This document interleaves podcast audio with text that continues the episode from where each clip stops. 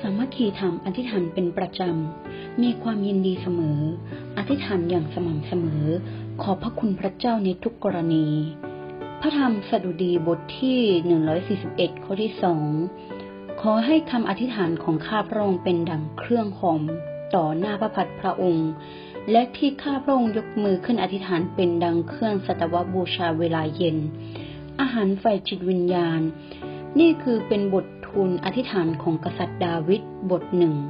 ท่านหวังว่าคำอธิษฐานของเขาเป็นดังเครื่องหอมต่อพระพักตร์พระองค์ เวลาอธิษฐานดาวิดร้อนรนใจทูลขอพระองค์ทรงช่วยท่านให้หลุดพ้นจากเงื่อมมือและทางของมันร้าย ก็คือมันซาตานนั่นเอง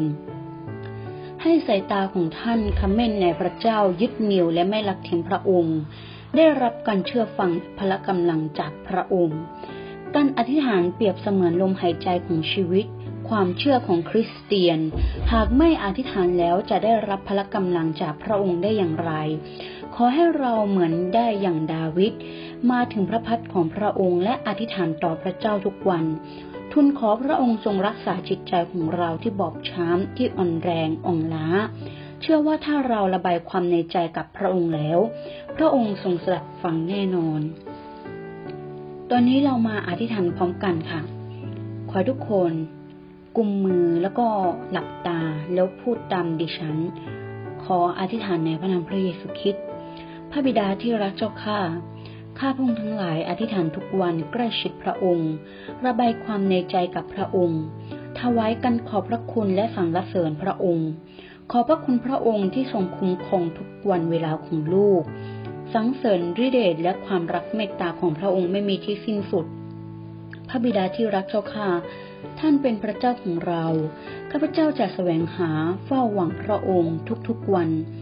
หากไม่ใช่พระคุณของพระเจ้าที่ทรงคุ้มครองดูแลแล้ว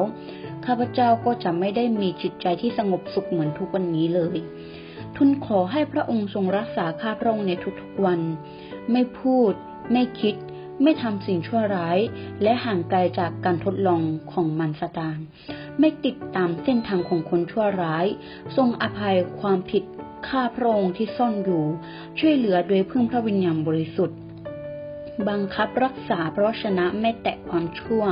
เอาความชนะตัวเองปรับเปลี่ยนใหม่ทุกวัน แสวงหาความบริสุทธิ์เหมือนพระองค์ให้มาก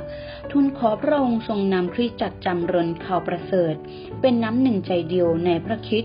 ถ่อมใจและรักซึ่งกันและกันเหมือนที่ท่านเคยบอกให้เรารักซึ่งกันและกัน ขอให้การอธิษฐานของเราถึงพระที่นั่งแห่งพระคุณ ขอให้พระองค์ทรงพอพระทัยและสดับฟังคำอธิษฐานของลูกๆทั้งหลาย สุดท้ายนี้